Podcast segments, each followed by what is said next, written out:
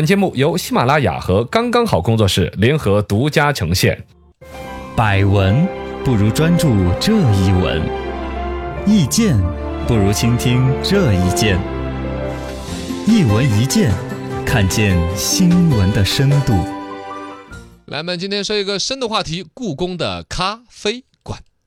啊，最近故宫神武门外面有一个所谓修为坊故宫角的，叫做是角楼咖啡馆，正式开张营业。嗯，啊，据了解说，故宫因为故宫之前搞的那个另外有个星巴克店子是被打搬搬走了的嘛，搬走了嘎后被来骂声一舆论压力呃就就搬了，所以现在又搞出来一个咖啡馆，多少有一些关注。二一个呢，从网红的角度来说，故宫那啊么严千肃百的一年个的地历方史，那种你你叫面面前有一番历史传承几百年，是的，然后呢，喝的咖啡又是很西式、嗯很现代化的那种玩意儿。对啊，，很有一种文化的那种冲突，让人比如说发个朋友圈啦 发个朋友圈啦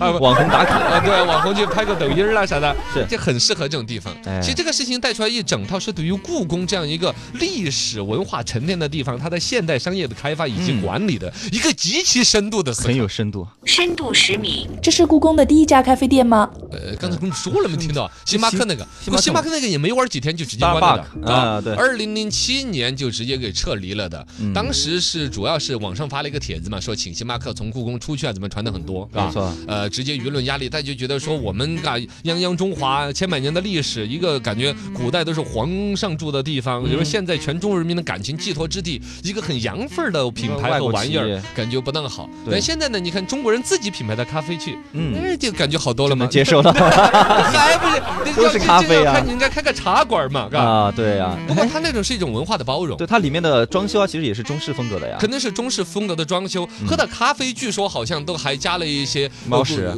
呃不是猫猫屎啊，，不是， 为什么装这个呀？哦不是， 他比如说名字取的叫“朕要喝咖啡”呀嗯， 哦，呃，呃甄嬛姐姐的 咖啡，是吧？是吧？呃，还有 那个什么小沈阳那个咖啡啊，不是哪有什么小不是沈那个阳小品那个叫谁来着？咖啡那 个 对，呃，不想不起他名字 了，宋小宝，宋小啊宝，送小宝们咖啡啊 啊之类的，反正乱七八糟抛开了就不说，本身呢表达的是我们故宫的一种开放的一种姿态，这也是故宫博物院的院长这个单院长啊，嗯他特别说单到志就是说故宫博物馆呢不应该固步自封，对古代建筑融入现代人的生活，其实它更多表达的是跟青年人的亲近。嗯现在年轻人在饮品当中，你说喝茶的话，好像是有点老气横那秋的，对呀，要喝点小咖啡啊，喝点奶茶什么那些才像年轻人。哎那么你怎么让年轻人更亲近故宫的文化呢？嗯那儿有个咖啡。其实某种程度上，那些本来不想去故宫博物院的，或者对历史不那么感兴趣的，就图了对那个咖啡去打个卡，哎，去找那个份儿，他对都会去亲近我们的历史和文化。嗯，其实这是让年轻人更接近历史，对那，这是在吸引他们，我觉得是个好事情，没错是吧深度一百米，故宫是如何走上网红之路的呢？这个其实就不光是咖啡嘛，之前搞了很多嘛。嗯最开始其实台东台北故宫博物院不是有那个一个胶纸袋嘛，叫胶带朕知道了，是吧？对纸胶带啊，就是拿来的的那个直接粘的那个就是胶布嘛。就胶布，然后上面那个啊呃图打案两，行字那个嘛，嗯说是卖四五十块钱的，后来还在二手市和市场还能够 炒到九十八。嗯你看，这都是我粘过了的胶纸袋。 确确实这个很很网红啦，就是炒的 贵嘛。粘过来的你都不笑，我觉得粘过来的就不能用了。 那个纸胶带可以拿来粘那个毛衣上面粘的毛 毛，我就喜欢用那个。九十多块钱你买一个能穿那个，呃，对呀、嗯那粘了之后你还可以留着用啊。嗨就是尤其你比如说你你跟你女朋友拿来粘她身上的毛毛， 然后粘了手指，不是就是毛衣啊， 不是腿毛腿毛是另外一种，有去毛膏嗯，和剃毛刀。要你解释，谁往那儿想的 嘛？我你们都没有，反正我觉得它用处 很大。然后现在我们的故宫博物院，它专门开了个淘宝店，哦对还有个天猫店，嗯还有个微信小程序。哎，我跟你说啊，这事儿已经开始打官司了。嗯哎故宫博物院这两天最新出的新闻是，除了刚才说的他们开了一个咖啡馆嘛，其实对这个咖啡馆我跟你说嘛，就是他们那个已经融到资的那个生意，那个生意我的还说呃打打三个电话我还找得到的一个人，哦瑞幸咖啡。哦 Rikin 什么玩意儿那个咖啡呢嗯？他在到处打广告，其实没开几个哦店，Locking 子。咖啡是吧哦，对，Locking 咖啡，哎我跟， 哎，你怎么比我说的还更顺 呢？那个，反正就是那个融资钱够多，生意搞得够嗨，他那个这反正想办法去能够去故宫搞的这个地儿开这个咖啡嗯，其实是某种象征意义的，卖多少杯不重要。营销，重要是营销和它的那种商业炒作的价值是，嘎。嗯然后回来说到这个，现在我们故宫这个博物院已经有两个商业出口，一个是它的淘宝天猫店，嗯是一个是微信小程序微。信小程而序怎么且了？微信小程序是打的故宫博物院文物创意什么馆，嗯，然后呢，淘宝上面呢叫做故宫博物院服务中心，所以是两个生意吗？对，是两个生意，而且扯皮了。啊这两天不是网上突然出了一篇帖子，说故宫的口红终于出来了呢。啊有专门娘娘色的口红，对呃，后宫佳丽三千的口红、嗯卖的好的不得了，马上故宫博物院服务中心出来说这不是我们出品的，哦但是在那款口红发布会上面，故宫博物院的经营处的处长就在现场还致了辞的。哎，这不是内部里边儿分两头是吧？其实首先来讲哈，故宫的人历史文化去挖掘、开发一些 IP 价值，利于嗯商业的推广，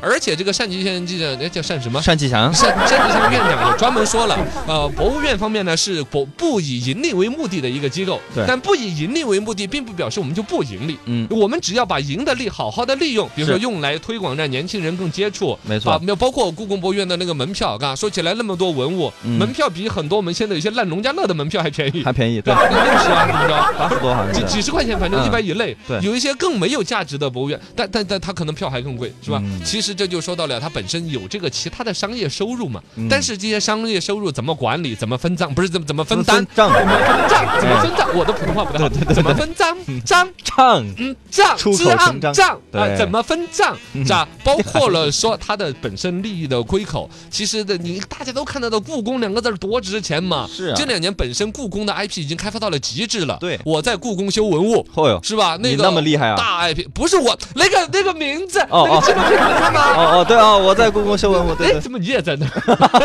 纪录片的名字，哦，是纪录片的名字， 我们真不要脸。然后还有国家宝藏。哦，对对对啊对对，还有前两天把我都收录进去了 都。如果国宝会说话，哦，这个你还把会这个说话呀？天哪我，的呃我 我不是熊猫，是那个文物，你就说书有俑那个文物是四川挖出来的，嗯所以找一个四川的说书人的形象加以匹配。哎因为我也是圆墩墩、胖嘟噜 的，就被选中了，是吧？这这都是圈粉无数的，包括最近北京卫视上的上新了故故宫宫，是吧？也是网上评分很高的。是所有这一切其实都是故宫 IP，加上当然也有常年的那个宫廷剧啊，《还珠格格》开始各种清宫剧的火，嗯让故宫为世人各种好奇。嗯，啊，这种情况下，其实它能够有一个文化上面很大的一种影响力，这影响力都是可以变现的。啊，现在其实隐约已经出现它的负面了，就是已经有故宫服务中心和故宫创意文化馆，内部它在里打边牵架扯到了，嗯故宫内部的不同的部门，授权了不同的商业的文创产品公司，哎呦一个在微信小程序卖，一个在那边卖，嗯然后各自出口红。现在至少口红是两边都在出了。啊，单霁仙院长这事儿还不好摆平，因为都归他 管，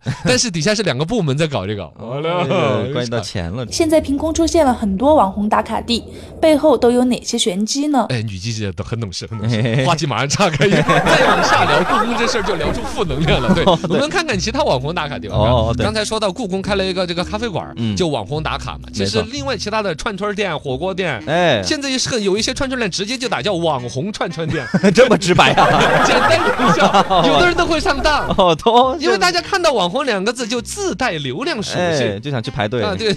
对， 就那就那么就犟脾 性，就是这么任性嗯啊。这个网红打卡地呢有几种逻辑嘛，一个就是以抖音为主，出来很多哎，是类似于洪崖洞啊、西安的西安的摔碗酒啊、重庆的洪崖洞啊，对对对对对它网上有一个小视频，它有迅速的火起来，人人都向往而去。嗯但其实这个里边有一个小小的问题，像抖音总共十五秒，长的就是六十秒，对它其实是节选了整个这个地方的一个片段。啊，最精华的片段，这是集中抖音的在一起模式，了是吧？让人会误会那个地方全是这样的精彩啊，。真的就好其玩，实去了之后会有一也就定的那失样望的。嗯，呃，还有一种打卡地呢，就是那种拍照的网红圣地，因为现在女孩子们到哪儿拍照是主要的旅游目的，没错是吧，凹个造型，背景里边看着其实是一片乱的垃圾山。嗯，干，包括像我们九九九九说川大红瓦寺那儿不是还有个什么网红楼吗？啊，对，那那个楼的楼梯啊，两边呢，其实搞得跟包租婆的那个地 方，其实真要住在那儿呢，还是会觉得说不是那么现代化，没有电梯，对包括老的筒子楼，呃互相浪个摇裤在对面看着，其实 蛮